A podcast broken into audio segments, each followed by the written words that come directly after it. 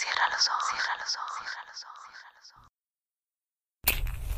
Si escuchas que alguien se acerca, no temas. Todo estará bien.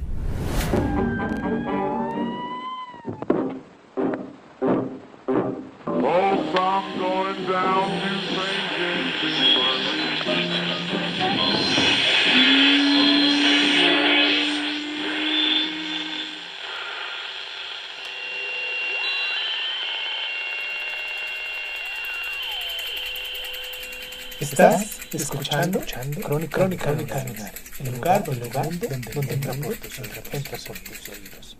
Bienvenido. Capítulo 7. Una grieta en el silencio. Chain Sigdia y Sa se acomodaron para pasar la noche. Como siempre, después de terminar sus tareas cotidianas y cenar, las dos mujeres se sentaron y charlaron junto al fuego. Ahora, hablaban del pueblo con frecuencia. La soledad, el tiempo, había aliviado sus recuerdos más amargos y el odio y el miedo nacidos en aquella insospechada traición del año anterior parecían atenuados por las muchas noches transcurridas a solas con sus pensamientos. Solo les parecía ahora un sueño lejano. Con el estómago lleno, las mujeres, cómodamente instaladas en su refugio, se sorprendían ahora de cuánto echaban de menos a su gente. Cuando la conversación se agotó, las ancianas permanecieron calladas, sumidas en sus pensamientos. De repente, el silencio se quebró y las mujeres oyeron que alguien gritaba sus nombres. Sus miradas se encontraron por encima de la hoguera y comprendieron que no eran imaginaciones suyas. La voz del hombre sonó más fuerte y se identificó. Las mujeres conocían al viejo guía. Tal vez pudieran fiarse de él, pero ¿y los otros? Fue Chengiziah quien habló primero. Aunque no contestemos, seguro nos encontrarán. Sa se mostró de acuerdo. Sí, nos encontrarán. En su cabeza bullían mil ideas. ¿Qué vamos a hacer? gimoteó Chingiziah, aterrada. Sa reflexionó un momento y luego dijo, Debemos decirles que estamos aquí. Al ver la expresión de pánico en los ojos de su amiga, Sa continuó inmediatamente en un tono suave y tranquilizador. Debemos mostrarnos valientes y enfrentarnos a ellos. Pero amiga mía, hay que estar preparadas para lo peor. Esperó un momento antes de añadir. Incluso la muerte. Sus palabras no consolaron a Chingiziah, que estaba tan asustada que nunca. Las dos permanecieron largo tiempo sentadas, intentando reunir el valor suficiente. Sabía que no podían seguir huyendo. Al fin Sa se levantó sin prisas, salió al aire frío de la noche y gritó roncamente. Estamos aquí. Dago seguía sentado pacientemente, alerta, mientras los jóvenes le miraban con aire incrédulo. ¿Y si eran otra gente? ¿Por qué no podían ser enemigos? Cada uno de los hombres iba a expresar sus dudas. En las tinieblas surgió la respuesta de Sa. Una gran sonrisa iluminó el rostro del viejo guía. Lo sabía. Estaban vivas. De inmediato se dirigieron al lugar de donde había llegado el sonido. Las voces de las mujeres parecían cercanas. Sin embargo, los hombres tardaron un buen rato en llegar al campamento. Por fin, el grupo llegó a la luz de la hoguera que ardía fuera del refugio. Junto a él estaban las dos ancianas, armadas con unas imponentes lanzas largas y afiladas. Dago sonrió, admirado. Las viejas parecían dos guerreros en pie de guerra dispuestos a defenderse. No os haremos daño, les aseguró. Las mujeres lo miraron desafiantes durante un instante.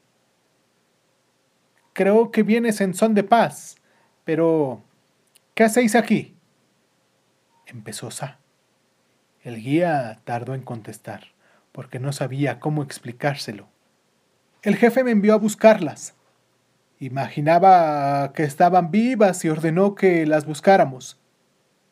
¿Por qué? preguntó Chingitzia, recelosa.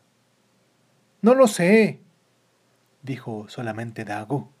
En realidad, ni él ni el jefe habían previsto lo que pasaría una vez que estuvieran frente a las dos mujeres, y ahora estaba confundido porque era evidente que las ancianas no se fiaban de ninguno de ellos. Tendré que volver para comunicarle al jefe que os hemos encontrado aquí, dijo. Eso era lo que las dos mujeres suponían. Así que Saa preguntó. ¿Y después qué? El guía se encogió de hombros. No lo sé, pero ocurra lo que ocurra, el jefe os protegerá. ¿Como lo hizo la última vez? preguntó con dureza Chet Gitziag. Dago sabía que si querían, él y los otros tres cazadores reducirían sin esfuerzo alguno a las dos mujeres y se apoderarían de sus armas. Pero sentía una admiración creciente por ellas al ver que estaban dispuestas a llegar hasta el final. No eran las mismas que había conocido. Os doy mi palabra, dijo sin inmutarse. Las dos mujeres se dieron cuenta de la importancia de aquella promesa y permanecieron en silencio largo rato. Sa se fijó en los demacrados y agotados que estaban los hombres, hasta el guía, que permanecía orgullosamente de pie. Parecía desamparado. Debéis estar cansados, dijo en tono desganado. Entrad. Y los condujo al interior del refugio amplio y cálido. Los cuatro hombres entraron en la tienda con cautela, conscientes de que no eran bien recibidos. Las mujeres hicieron un ademán para que se sentara en torno al fuego, y entonces Sa hurgó entre las pieles de su lecho junto a la pared y extrajo una bolsa de la que sacó un, un poco de pescado seco para cada uno de ellos. Mientras comían, los hombres miraban a su alrededor. Comprobaron que los lechos de las dos ancianas estaban cubiertos de mantas de pieles de conejo recién confeccionadas. Aquellas mujeres tenían mejor aspecto que todos ellos. ¿Cómo podía ser? Si una vez que terminaron con el pescado, con el pescado seco, Saa les sirvió caldo de conejo que bebieron con agradecimiento. Chengizia, desde un rincón, contemplaba con aire torvo a los cazadores que se sentían incómodos. Con mayor asombro por su parte, los hombres pudieron constatar que aquellas dos mujeres no solo habían sobrevivido, sino que disfrutaban de una salud envidiable, mientras que ellos, los hombres más fuertes del grupo, estaban desfallecidos por el hambre. Sa también observaba a los hombres mientras comían. Aunque intentaban comer poco a poco, a la luz se podía apreciar la delgadez de sus rostros y se convenció de que no se habían estado alimentando debidamente. Chelgitsiag también se percató de ello, pero su corazón estaba lleno de resentimiento por aquella inesperada intrusión y no sentía ni la más mínima lástima. Cuando los hombres terminaron su comida, Dago miró a las mujeres a la espera de que le dijeran algo. Durante un rato Nadie rompió el silencio. Por fin, Dago dijo, El jefe creyó que sobrevivirían, por eso nos envió a buscaros. Chedgitzia soltó un gruñido de cólera y cuando los hombres se giraron hacia ella, los miró con desprecio y apartó la vista. No podía creer que aquella gente tuviera el valor de buscarlas. En su opinión de Sa, estaba claro que no venían a nada bueno. Estiró la mano y dio unos suaves golpes en la de su amiga para tranquilizarla. Luego se volvió a los hombres y dijo simplemente, Sí, hemos sobrevivido. Dago no pudo reprimir una sonrisa divertida ante la cólera de Chingitsia. Sin embargo, Sa no parecía albergar tanta desconfianza así que evitó la mirada iracunda de Chingiziag y se dirigió a Sa. Estamos hambrientos y cada vez hace más frío. Una vez más no tenemos suficientes provisiones. La situación es la misma que cuando os abandonamos. Pero cuando el jefe se entere de que estáis bien, os pedirá que volváis con el grupo. El jefe y la mayoría del pueblo piensan igual que yo. Lamentamos lo que hicimos con vosotras. Las mujeres permanecieron en silencio durante un largo rato. Por fin Sa dijo para que nos volváis a abandonar cuando más os necesitemos? Dago tardó unos minutos en responder. Hubiera preferido que estuviera ahí el jefe para hacerlo, porque éste tenía más experiencia y sabía cómo responder a ese tipo de preguntas. No puedo aseguraros que no ocurra de nuevo. En los malos tiempos, algunos son peores que los lobos y otros se vuelven cobardes y débiles, como me pasó a mí cuando os dejamos. La voz de Dago se llenó de emoción al pronunciar las últimas palabras, pero se rehizo y continuó. Una cosa sí os puedo decir. Si vuelve a ocurrir, os protegeré a una costa de mi vida si es necesario. Al decir aquello, Dago comprendió que gracias a aquellas dos mujeres, a las que antes había creído indefensas y débiles, él mismo había recuperado esa fuerza interior que lo había abandonado el invierno anterior. Ahora, por alguna razón desconocida, sabía que jamás se volvería a sentir viejo y débil. Jamás. Los hombres escuchaban en silencio la conversación que tenían lugar entre sus mayores. Uno de ellos dijo en un tono apasionado de la juventud, Yo también os protegeré si alguien intenta haceros daño.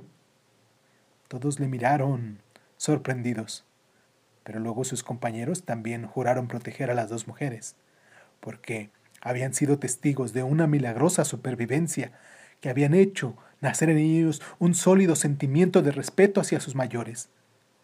Las mujeres sintieron que sus corazones se ablandaban con aquellas palabras, aunque su recelo no había desaparecido. Creían aquellos hombres, pero no estaban muy seguras con respecto a los otros. Las dos ancianas se retiraron para hablar en privado. ¿Podemos fiarnos de ellos? preguntó Chengitzia. Sa esperó un momento antes de contestar pero luego asintió. ¿Y de los otros? ¿Y si encuentran nuestras provisiones? ¿Es que crees que podrán contenerse cuando vean nuestra comida? Mira los hambrientos que están. El año pasado no tuvieron ningún miramiento y ahora estás dispuesta a ponerte a su disposición. Amiga mía, me temo que nos quitarán lo que tenemos, nos guste o no dijo Chitgitzia. Sa ya lo había pensado, pero la cosa no le preocupaba, así que respondió. Debemos recordar que sufren. Sí, nos condenaron sin contemplaciones, pero les hemos demostrado que están equivocados. Si vuelven a hacerlo, ya sabemos que podemos sobrevivir. Lo hemos comprobado por nosotras mismas. Ahora debemos dejar de lado nuestro orgullo y recordar que sufren. Si no lo hacemos por los adultos, hagámoslo por los niños. ¿Te has olvidado de tu nieto? Chengitzia sabía que, como siempre, su amiga tenía razón. No, no podía ser tan egoísta como para dejar a su nieto morir de hambre cuando ella tenía toda aquella comida. Los hombres esperaron pacientes mientras las dos mujeres susurraban entre sí. Sa no había dejado de hablar, porque sabía que Chingitsia todavía tenía miedo de lo que estaba ocurriendo y necesitaba coraje para enfrentarse al futuro. No saben hasta qué punto hemos resuelto nuestra situación, dijo, pero mañana a la luz del día lo verán. Y así sabremos si cumplen lo que dicen. Pero recuerda, amiga mía, si vuelven a abandonarnos, sobreviviremos. Y si sus palabras son sinceras, nuestro recuerdo perdurará en sus memorias y les infundirá valor en los momentos difíciles. Chinguinciaj asintió. Por un momento, al fijar la mirada en aquellos miembros del grupo, sintió renacer los viejos temores y su renovada fuerza se desvaneció. Miró a su amiga con gran ternura. Sa siempre tenía las palabras justas. En el refugio, aquella noche, las dos mujeres y el guía intercambiaron historias, mientras los jóvenes escuchaban en un silencio atento y respetuoso. El viejo les contó lo que había ocurrido después de que las abandonaran. Habló de los que habían muerto. La mayor parte de ellos eran niños. Los ojos de las ancianas se llenaron de lágrimas al escucharle, porque habían querido a algunas de aquellas personas, y los niños se encontraban entre sus preferidos. Las mujeres no podían soportar pensar en lo mucho que los niños debieron sufrir antes de morir, tan pequeños y de una forma tan cruel. Después de que Dago terminara su relato, Sa les contó cómo habían sobrevivido. Los hombres las escucharon con una mezcla de emociones dispares. Su historia resultaba increíble, pero su presencia era una prueba irrefutable de su veracidad. Sa no se dejó turbar por la expresión de temor reverente que había en los rostros de los hombres. Siguió contando su historia y recordando el año lleno de acontecimientos que ella y su amiga habían vivido juntas. Cuando terminó su relato hablándoles de sus reservas de comida, los ojos de los visitantes se iluminaron. Cuando escuchamos por primera vez tu voz, supimos que podíamos fiarnos de ti. También supimos que de que eras capaz de encontrarnos en la noche. Tardarías muy poco en hallar nuestra comida. Por eso te lo cuento. Sabemos que no vas a hacernos daño, dijo Sa a Dago sin rodeos. Pero, ¿y los demás? Si han sido capaces de abandonarnos, no tendrían ningún escrúpulo en robarnos. Decidirán una vez más que somos débiles y viejas y que no necesitamos nuestras provisiones. No les echo la culpa ahora de lo que nos hicieron porque mi amiga y yo sabemos lo que el hambre puede cambiar a una persona. Pero hemos trabajado mucho para juntar lo que tenemos y aunque sabíamos que nos sobraría comida durante el invierno, seguimos almacenando provisiones. A lo mejor, en el fondo, esperábamos que esto ocurriera. Sa hizo una pausa para escoger cuidadosamente sus palabras. Luego añadió, lo compartiremos con los demás, pero no deben volverse codiciosos e intentar robarnos nuestra comida, porque lucharemos hasta la muerte por lo que es nuestro. Los hombres permanecieron sentados en silencio, escuchando cómo Sa exponía sus condiciones con voz fuerte y apasionada. Os quedaréis en el antiguo campamento. No queremos ver a nadie más que a ti. Sa se inclinó hacia Dago y al jefe. Os daremos comida y esperamos que el pueblo coma con moderación en previsión de los malos tiempos que están por venir. Es todo lo que podemos hacer por vosotros. El guía asintió y dijo con voz serena, Haré llegar este mensaje al jefe. Una vez dicho todo lo que tenían que decir, las ancianas invitaron a los hombres a dormir en un lado del refugio por primera vez en mucho tiempo se sintieron tranquilas. Durante aquellos largos meses habían temido por su futuro, pero aquella noche se desvanecieron las pesadillas de los dobos y otras alimañas y durmieron plácidamente. Ya no estaban solas.